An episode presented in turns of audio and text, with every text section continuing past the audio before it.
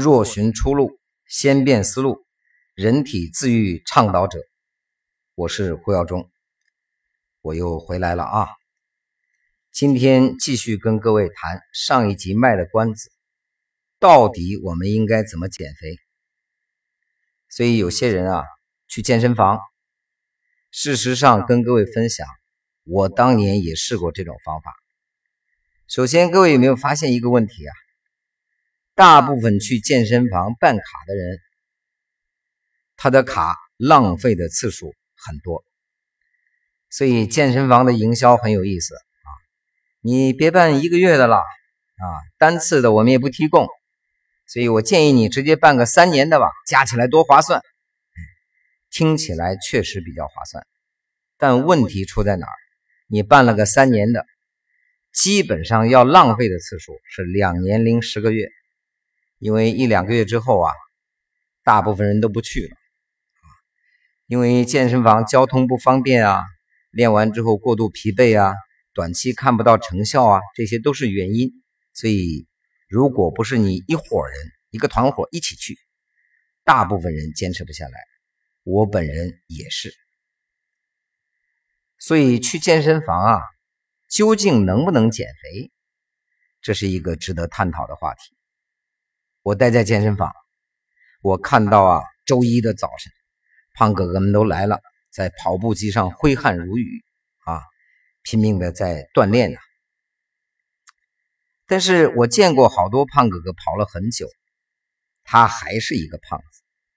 问题出在哪里呢？上一期节目我们说哈，管住嘴，迈开腿啊，迈开腿排在后边，各位注意没有？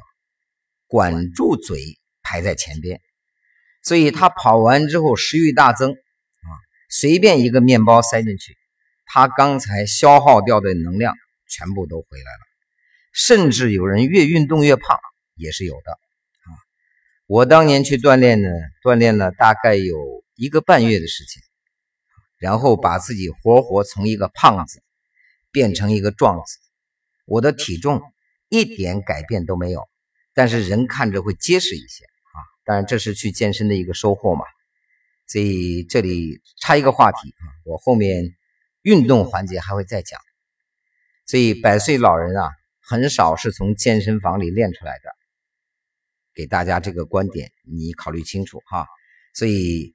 健身房的运动可以改变你的生活品质，让你人显得精神啊，体力充沛，有肌肉线条。是否长寿很难说，因为我们没有办法回避一个问题，就是运动伤害。所以记得我曾在某一期节目里提过那个跑步换膝盖的人，所以我很担心那些在跑步机上挥汗如雨的人。如果他回去再饱餐一顿，体重又减不下来，将来再伤了膝盖，这个叫得不偿失。所以各位记住，运动减肥一定要配合合理的饮食计划。所以今天我重点想跟大家分享啊，关于管住嘴。又回到那个话题了，人到底一天应该吃几顿饭？到底应该以素为主，还是以肉为主？所以今天大概跟各位分享一下：一，第一要减少你的食量。其实你真的不需要三顿饭，尤其不需要四顿饭。各位有没有注意到一个现象？今天晚餐如果不吃，它不符合你的习惯，你会感觉有点不舒服。但你硬扛着就是不吃，你会注意到。到明天早晨呢，你就不太饿。今天晚上你吃个夜宵，把自己塞得饱饱的，你发现你明天早晨起床啊，反倒有可能饿得不行。把时间节点变一下，今天早餐你不吃，别扭啊。但你持续几天，你会发现一个现象，到中午吃饭的时候不太饿。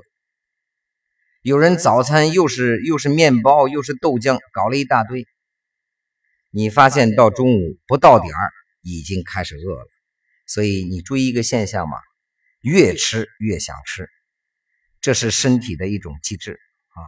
所以各位，第一个我跟大家说，不是要过度节食，但是要适量减食。我们不需要三顿饭，所以有时候说那一顿吃个六分饱、七分饱，很多人不适应。这里提示大家，你思考哈，你有没有发现一大碗面条塞下去，十分饱，你开始困了，怎么回事？血糖上来了，然后你所有的能量集中到消化系统去，因为消化本身也是要耗散能量的呀，所以你整个人开始困。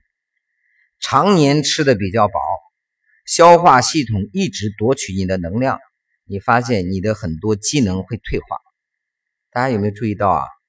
你看那个草原上的猎豹啊，有没有近视眼？有没有鼻炎？没有吧？他一直处在饥饿的状态，他要去捕食，而人类这种饱食终日，你发现近视眼、鼻炎越来越多啊！有人说胡老师，这个你们也能解决吗？经过我们研究，在科学的饥饿状态下，近视眼和鼻炎有好转和康复的可能。所以现在的近视眼这么多啊，我家孩子那么小都是近视眼，我怎么去给他治啊？给他做个眼睛手术啊？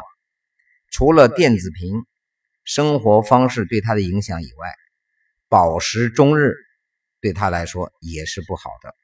所以这一点告诉大家，吃三顿未必对。那你说胡老师，那哪个方案适合我？我到底应该吃几顿？后话再说啊。不同的人需要不同的方案，适合你的那个方案才是最好的。所以第二一个要跟各位分享的是，一定要吃对食物。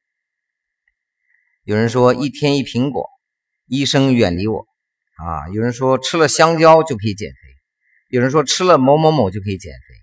这些理论你发现网上满天飞，但你有没有想过，写这篇文章的人自己也有可能是一个胖子？所以中国的养生乱象是什么样？一脸斑痕出来了。你说你是干嘛的呀？我是教美容的。大胖子出来了，有啊，有有有，胖哥哥、胖姐姐来我这儿来减肥的。我说你从事的行业是什么？我开了减肥中心。我说你为什么来减肥？别人老问我你怎么瘦不下来，所以我找不到客户。你看看，一个人面黄肌瘦，一身病咳嗽着，说中医养生博大精深。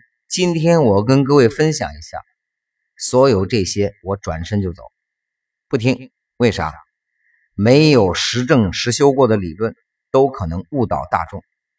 啊，吃花菜可以抗癌，吃茄子可以抗癌，吃绿豆可以治百病，吃洋葱可以降血压，真的假的？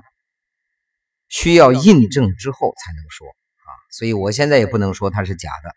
但是我身边没有人说吃洋葱把高血压吃好了，我没碰到，不排除他有啊。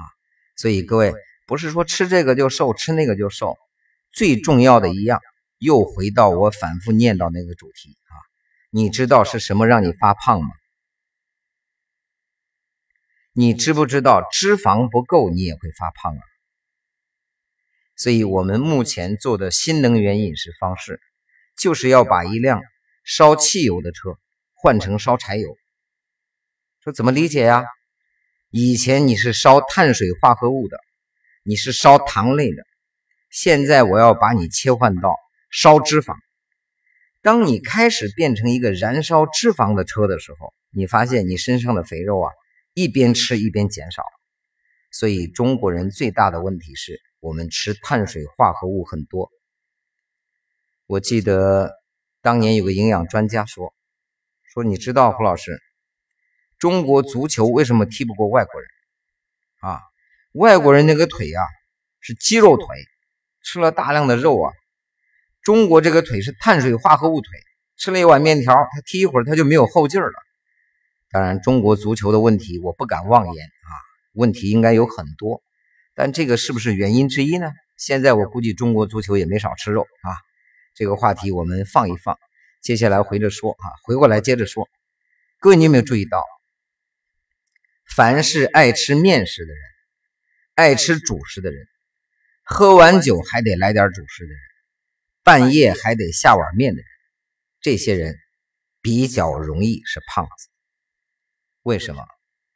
我们的脂肪不是我们吃的肥肉转化来的，最起码大部分不是。我们的脂肪是由我们多余的糖类转化来的，所以我们吃的淀粉、吃的米面这些都会提供大量的糖。而当你的血糖快速拉高之后，如果你不能够把它转化或者释放掉，这些血糖就会由你的肝脏。把它转化为脂肪，堆积在你的体内。首先，一般都是从腰这个旁边堆起，所以你看那个腰围比较比较大的，基本上都是爱吃米呀、面呢这些主食的。你说胡老师，那不吃主食，我们吃什么呀？其实各位回想一下，原始人啊，最早的时候，我想他们一定要去打猎，为啥？他得吃肉啊。啊，他去捕鱼，他要吃鱼啊，他要到树上去摘果子，不管是坚果还是水果，他要去摘。现在这些水果都是我们人工培植的嘛，过去那些野果糖分也没有这么高，他要去摘果子吃。而耕种，让我们大规模的能够吃到米和面，这是近大概两千年、两千五百年，大概是这段时间。我们人类才开始研究出这种饮食模式，所以跟我们几十万年沿袭下来的基因相比，这几千年的生活方式啊，我们人类适应还需要很久一段过程。所以你可以理解为，这种生活模式给我们带来这些慢病，它是一种进化的代价。还记得吗？有一期我分享过进化病，也许这也是进化病之一啊。这些糖类转化成脂肪。所以有一个专家说，我下一期跟各位分享糖尿病啊，说今天的中国糖尿病大约是一点二亿，看似很可怕，其实不可怕，因为最可怕的还没到来。大约二零二五年，也许再往后一点，中国的糖尿病将会达到一半，每两个人当中有一个糖尿病，不是危言耸听啊。现在的年轻人、小孩子糖尿病的都开始越来越多了。各位想想看，这是一个很危险的信号。如果我们努力一辈子，我们创造了很多的财富，而我们的子孙一生病，你告诉我，你会有成就感吗？如果整个中国拼命的发展经济，成为世界强国，而一半的人都处在东亚病夫的带病状态，你觉得你你会有成就感吗？所以这些年，我们坚守在这个领域，有信仰，有使命啊！当然，这个是后面分享的话题啊。所以各位记得，一定要找到合适的方法来帮你减肥。这个合适的方法一定是科学的，而我们认为最科学的方式是，简单跟各位介绍一下：第一，改变你的饮食模式，蛋白质该吃的还是要吃，因为你不能减肌肉。油脂该摄入的还要摄入，你摄入的比较多，健康的油脂，你的身体才会燃烧油脂，燃烧的比较快。最重要的管住嘴，就是管住你的主食和含糖高的水果，包括一些糖分饮料。所以你现你看，包括可口可乐公司现在都开始卖无糖饮料，网上的很多零食都是无糖零食。